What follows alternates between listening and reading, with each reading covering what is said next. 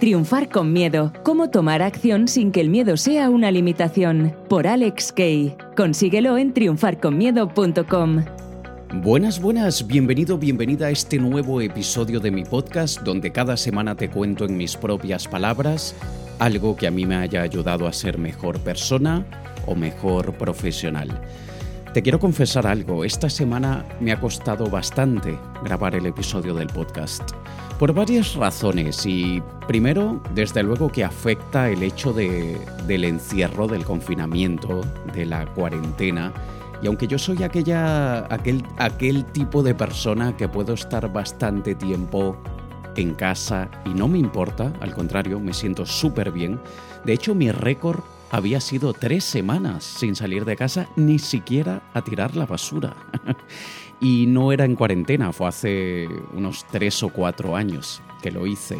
Y lo hice por un lado por ocio, para ver cuánto tiempo aguantaba sin que me apeteciera así mucho salir a la calle. Y por otro lado porque, como te digo, me siento bien, me siento bien en casa. Ay, se me ha ido la voz, me estoy desarrollando, me está cambiando la voz. Ya es común que me pasen los episodios. Y como también decidí que no voy a editar nada, sino que voy a dejar el perfeccionismo de lado, porque también esto es terapia para mí, pues nada, lo dejo.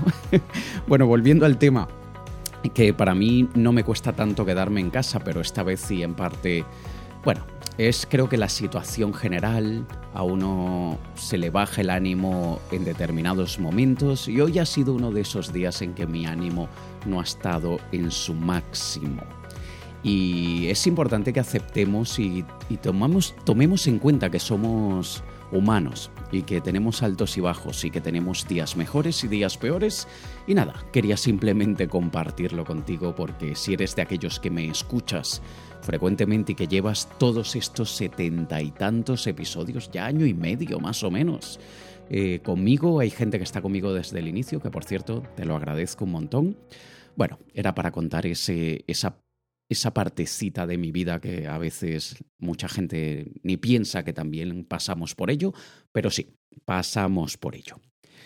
Luego del desahogo, te recuerdo que muy pronto voy a hacer una conferencia. Si estás escuchando esto mucho tiempo después, probablemente ya la hice, pero igual puedes contactarme. Voy a hacer una conferencia donde te voy a contar el plan que tengo para cuando se reactive la vida, porque el mundo como lo conocíamos ya cambió ya no será el mismo mundo que conocíamos, pero ya yo he pasado bastante rato, bastantes semanas creando un plan que por toda mi experiencia de más de 15 años en el mundo del marketing y todos estos últimos años trabajando con empresas y profesionales de diferentes sectores, creo que el plan tiene muchísimos pies para andar, como se, como se dice, tiene muchísimo potencial para que salga bien y no simplemente a nivel de teoría, como te digo, mezclando la teoría con la experiencia que tengo, sé que tiene mucho potencial de ir muy, muy bien. Así que si quieres asistir a este webinar, especialmente, atención, especialmente si tienes conocimientos de marketing o quieres tener conocimientos de marketing, esto es para ti. Si, si esto es algo que no te interesa y que no te interesa luego ayudar a todos los comercios que van a necesitar que alguien les ayude a levantarse, pues no, esto no te va a interesar. Pero en caso contrario, si sí te interesa, entonces contáctame por Instagram. Porfa, por Instagram, AlexKeika e I latina, y te voy a pasar el enlace para que te registres a la lista de notificaciones de esta conferencia. Y bueno, empecemos ya con los siete errores que se cometen al buscar ideas de negocio. Y sobre todo ahora está sucediendo que muchísima gente está buscando reinventarse y mucha gente está buscando alternativas. Y en el proceso es normal cometer muchos errores que te voy a comentar. Siete de los más comunes, aunque podrían ser 700.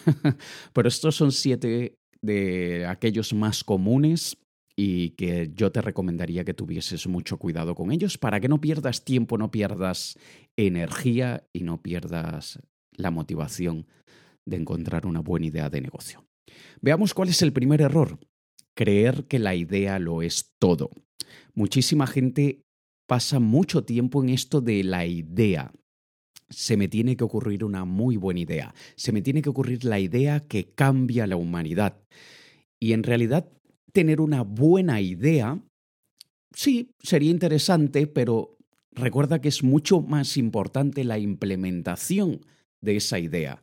De hecho, si a ti se te ocurre una idea brutal y tienes una implementación mediocre, te va a ir mucho peor que una persona que se le ocurrió una idea mediocre, pero tiene una capacidad de implementación brutal. Así que evidentemente es mucho más importante la implementación de la idea que la idea. No trates de encontrar esa idea que te va a cambiar la vida. Concéntrate en una idea mínimamente viable, es decir, que claro que tenga potencial, desde luego que claro que, que haya posibilidad de sacarla adelante, desde luego que sí, pero luego obsesiónate con la implementación de esa idea. Y como todas las grandes empresas y las grandes ideas que conocemos, al inicio eran una caquita en papel de regalo, luego tuvieron que cambiar, tuvieron que adaptarse, tuvieron que, pivotar muchas veces, como llamamos, hasta que fueron puliendo la implementación. Y si esto lo hacen emprendedores súper exitosos que tienen experiencia, que, a ver, que probablemente esté es su quinta, sexta o séptima empresa multimillonaria que fundan. Si ellos pasan por todo este proceso como nosotros, no, ¿cómo nosotros esperaríamos otra manera? ¿Cómo nosotros vamos a tener la expectativa que sea de otra forma? Si tanta gente es normal que se le ocurre una idea, tiene mucha experiencia en implementación y aún así tiene que estar puliendo, puliendo, puliendo, puliendo. Recuerda que Roma no se construyó en un día y todo requiere trabajo, esfuerzo y adaptarse y cambiar y testar, etcétera, etcétera. Así que no debemos crearnos esa falsa expectativa de hacerlo todo bien al primer intento. Es ridículo, frustra un montón decepciona un montón, te quita la autoconfianza y luego no te dan ganas de hacer nada más. Así que como cuando estamos en ese estado de que no te apetece hacer nada más, eh, ya, ya has perdido toda la batalla, porque ya tú mismo te autoderrotaste y en vez de levantarte, te diste golpes de pecho.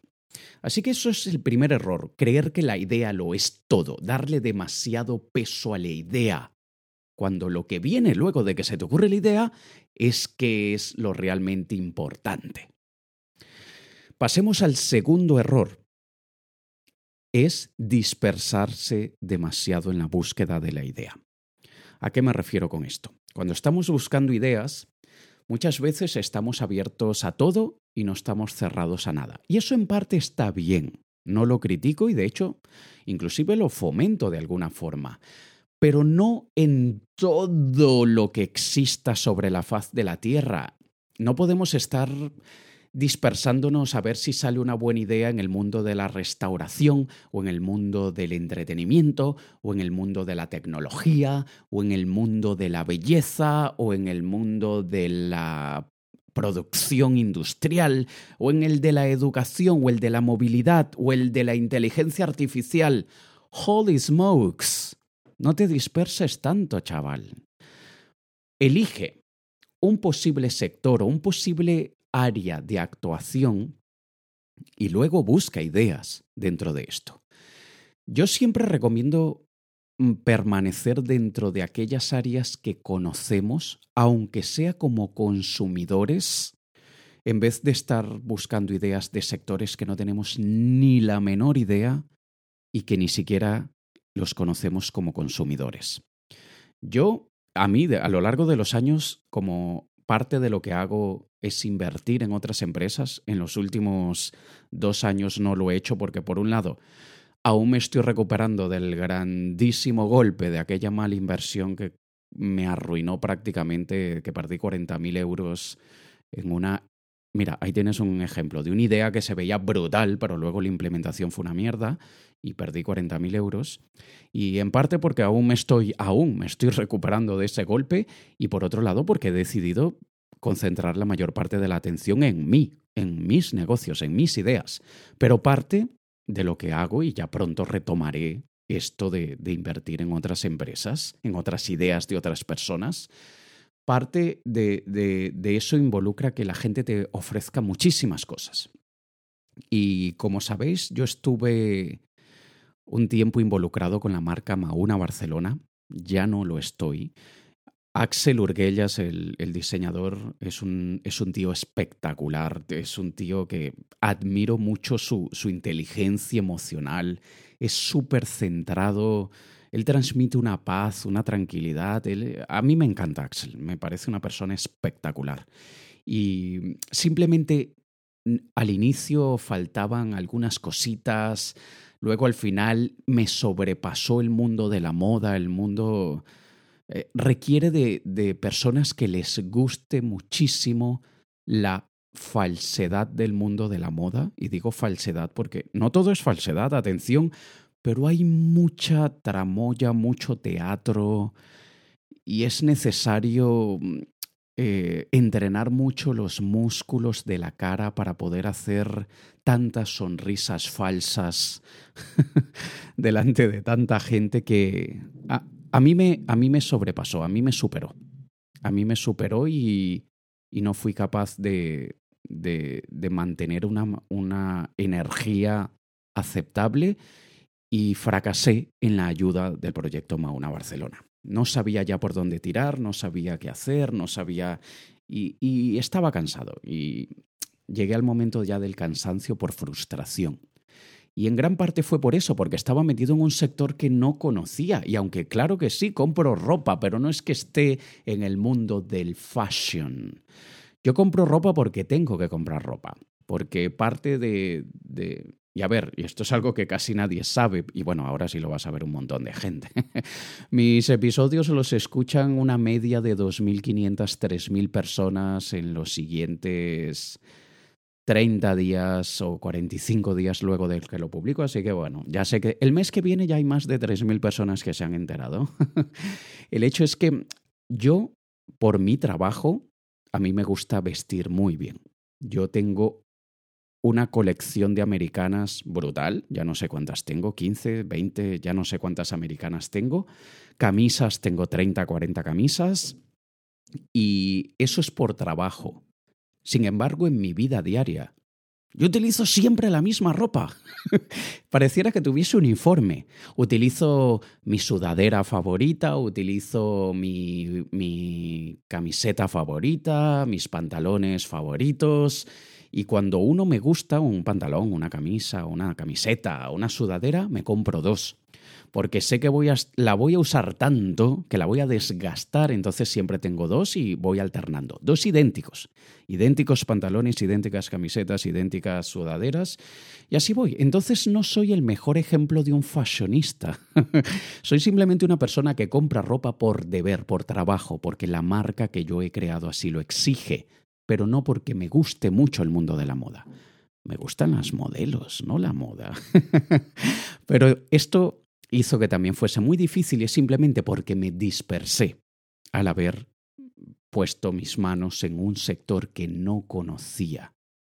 Fui al Barcelona Fashion Summit y fui a otros eventos de moda y a mitad, con todo el respeto para los que se dedican al sector de la moda, pero a mitad de cada evento iba al baño y me apetecía vomitar. Porque no es mi mundo. Yo soy muy ¿Cuál es la palabra? Yo soy muy friki y soy muy filosófico y, aunque la moda es una rama de las artes, soy de otro tipo de artes y no me gusta mucho ese, ese ambiente que se respira en el sector de la moda. Atención, con todo el respeto a los que estáis en el mundo de la moda, si os gusta, genial. Simplemente no es lo mío, ¿vale? Mi buen amigo Vlad estuvo en el mundo de la moda y sé que le gusta y, y hay gente que, sí que, que tiene sangre para esto. Yo no. Pero bueno, cuando nos dispersamos mucho, así como me acabo yo de dispersar contando la historia de mi vida con Mauna Barcelona, saludos Axel por si me estás escuchando, eh, asimismo me he dispersado con esto y uno se dispersa buscando ideas, espero que haya sido útil los, los segundos que te acabo de hacer perder de tu vida.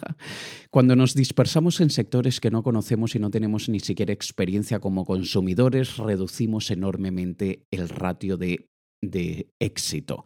Reducimos muchísimo la posibilidad de tener éxito, ¿vale? Así que no te disperses mucho, elige un sector que te llame la atención, que conozcas mínimamente bien, al menos como consumidor, y desarrollate en esa área. No te, no te esparzas demasiado, no te disperses demasiado, demasiado, ¿vale? Tercer error, depender de herramientas. ¿A qué me refiero con esto?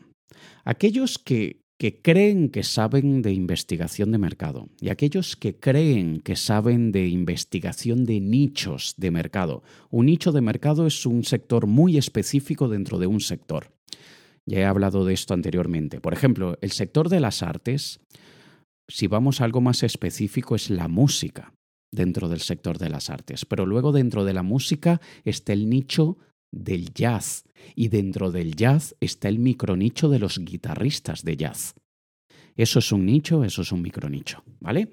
Y aquellos que, que creen que saben de este tema Dicen, no, es que estoy haciendo una investigación con la herramienta del planificador de palabras claves de Google Ads, o estoy utilizando Longtail Pro, o estoy utilizando Ahref, o SEMrush, o bra bra bra, wishy washy wash Y está bien utilizar herramientas como apoyo.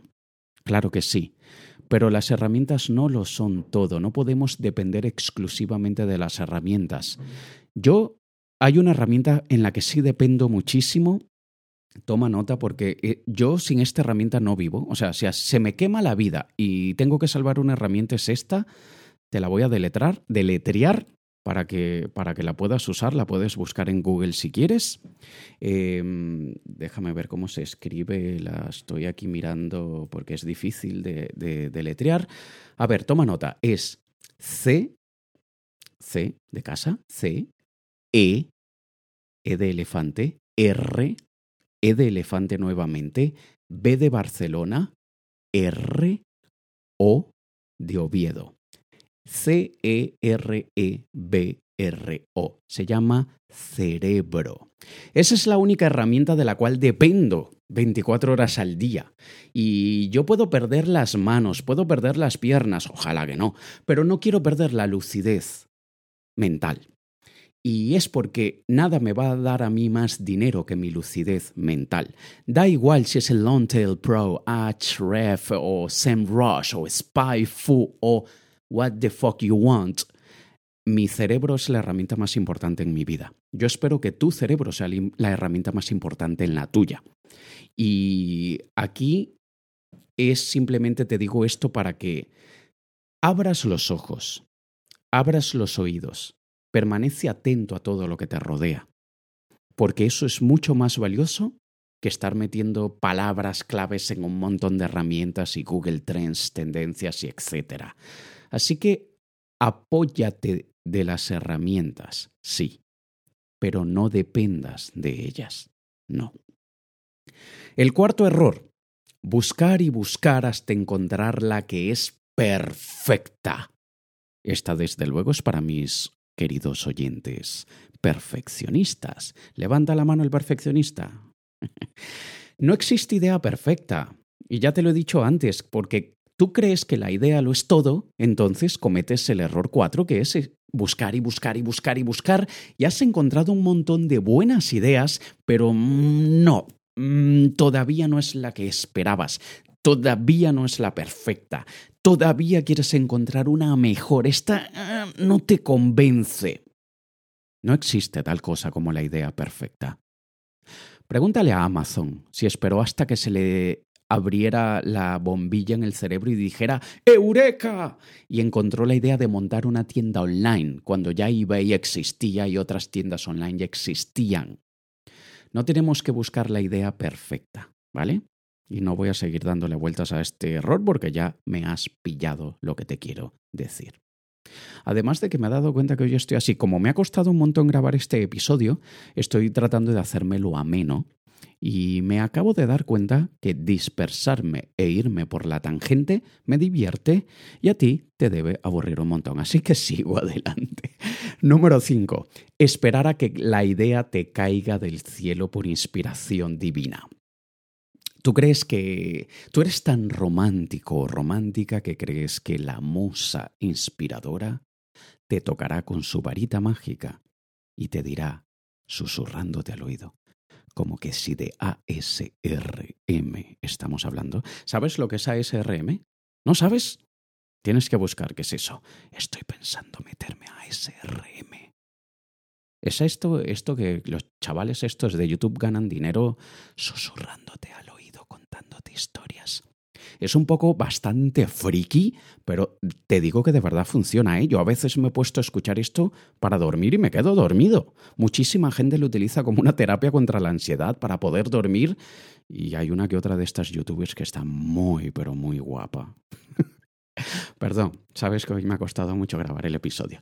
El hecho es que esto de, mm, que a veces nos ponemos tan románticos, hoy estoy terrible, lo siento, nos ponemos tan románticos a veces con lo de la búsqueda de la inspiración divina y de la musa que cae del cielo, que nos sentamos a esperar que, la idea venga así como, como el rayo de Thor del cielo. Y no, nosotros tenemos que proactivamente estar buscando. Si se te pierden las llaves, Tú no te sientas en el sofá a esperar que te acuerdes dónde las dejaste. Ese es el último recurso cuando estás harto de buscar las llaves. Ese es el último. Pero en realidad, tú cuando se te pierden las llaves buscas y buscas y buscas, destrozas la casa entera.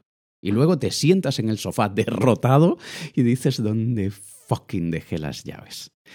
Pero igual es con la, con la, búsqueda de ideas. Nosotros tenemos que proactivamente buscar ideas. Tenemos que mirar revistas del sector que queremos entrar. Tenemos que entrar a foros. Tenemos que ver otras empresas que están en ese sector. en fin, tenemos que buscar proactivamente, no esperar a que nos caiga como, como una musa del cielo. ¿Vale? Número 6. El sexto error descartar ideas por la competencia. Hay gente que descarta muy buenas ideas porque dice, mm, hay mucha competencia. Y a ver, sí que hay un determinado momento en que es mejor no entrar en un mercado lleno de tiburones si tú no tendrás la capacidad en el futuro mediano, cercano o a largo plazo de convertirte tú mismo o tú misma en un tiburón. Em, pero no necesariamente vamos a descartar una idea porque hay mucha competencia. El hecho de que haya mucha competencia a veces es una señal de que hay mucha demanda. Y si hay mucha competencia y vemos que esa competencia lleva muchos años en el mercado, y no es que hay únicamente tres o cuatro o cinco que, que generalmente en sectores específicos hay tres, cuatro o cinco competidores que acapararon todo el sector y, es muy difícil que dejen entrar a un nuevo participante. Hay muchos otros casos donde la competencia es irrelevante. ¿Por qué? Porque la implementación de la idea de negocio es mucho más importante y probablemente tú le des un enfoque distinto, un, un aire fresco al sector. Fíjate, yo soy súper, súper fan de cruceros. Ya he hecho creo que 12 cruceros si el coronavirus me lo permite, en septiembre, durante mi cumpleaños, voy a hacer mi decimotercer crucero con el Norwegian Epic. Yo soy miembro del programa Latitudes de NCL, de Norwegian Cruise Lines. Creo que soy probablemente el único o uno de los pocos cruceristas menor de 60 años que soy nivel gold, oro, en el programa Latitudes. Y es porque sabes que muchísima gente que, hace cruceros los hacen cuando se jubilan, cuando ya, cuando ya han dejado la vida laboral y luego se dedican a vivir la vida. Yo no, yo empecé a vivir la vida de crucerista en el 2011. Pero bueno, aquí estoy otra vez yo dispersándome. El hecho es que te voy a poner un ejemplo del mundo de los cruceros. Las mayores navieras son Royal Caribbean, MSC Cruceros, eh, también tenemos Carnival, eh, desde luego NCL, también luego tenemos otras como Princess, como Costa Cruceros. Te lo estoy diciendo todo de memoria y se me están escapando varias, pero lo que, a lo que voy es que acaba de lanzar Richard Branson su propia línea de cruceros exclusivamente para adultos. Que sea para adultos no quiere decir que haya contenido para adultos, sino que no permiten a niños en el crucero, lo cual me parece maravilloso, aunque yo siempre hago cruceros en épocas donde no hay vacaciones escolares y por lo tanto casi nunca hay niños, pero sí hay un montón de, gente grande, de gente mayor. De hecho, hace como dos años hice un crucero transatlántico de, de Estados Unidos a Europa y una pareja se nos acerca, mi pareja y a mí, y nos dice, sois los más jóvenes de todo el crucero. Y éramos de verdad los únicos que teníamos menos de 60 años. El hecho es que Richard Branson está lanzando su propia línea de cruceros y imagínate en un sector donde Royal Caribbean, donde Carnival, donde NCL llevan muchísimos años dominando el mercado de los cruceros. Y viene el, el loco de carretera este Richard Branson a lanzar su propia línea de cruceros. Así que date cuenta. Y es verdad, es verdad, Richard Branson es un super crack billonario, sí, es verdad. Pero esto es simplemente como para decir que inclusive en un sector dominado por unos pocos, viene alguien y dice, pues yo también quiero entrar allí, yo también quiero meterme en ese sector. Así que nosotros en micro no nos vamos a parar por la competencia, ¿verdad? Así que bueno.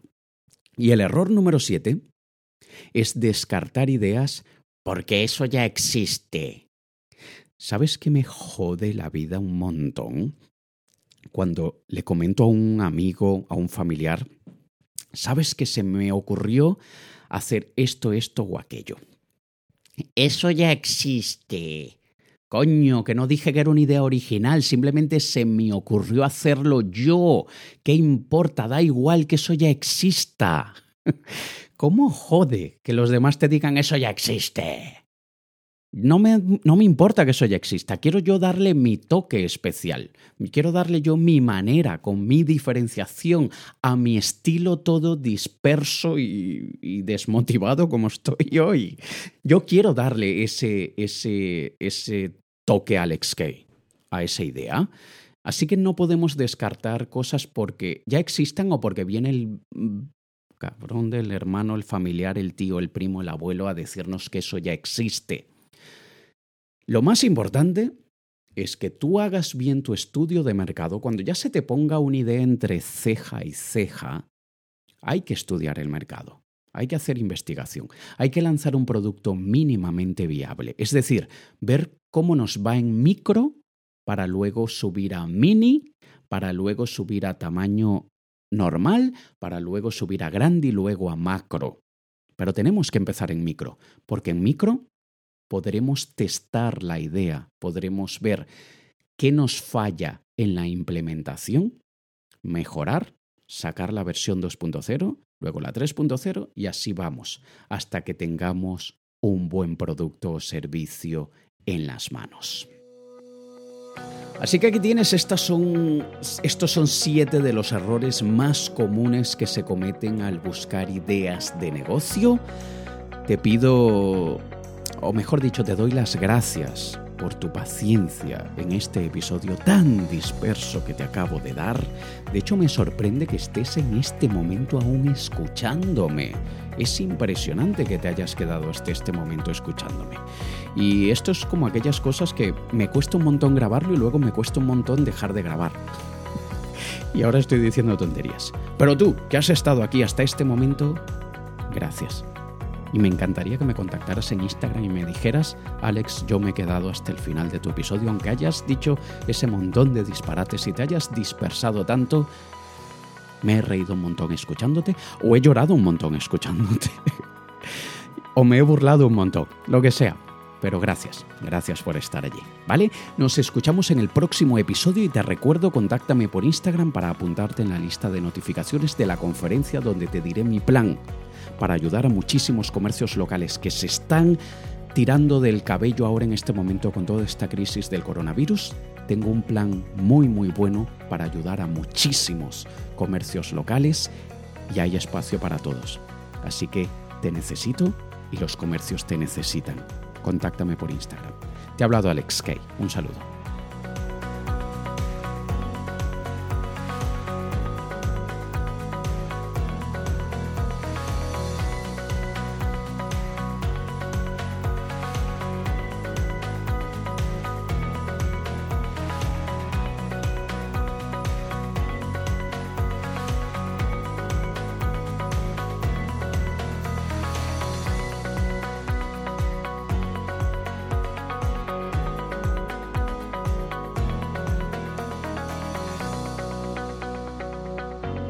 A ti esta canción como a mí? Me encanta este tema. Me encanta.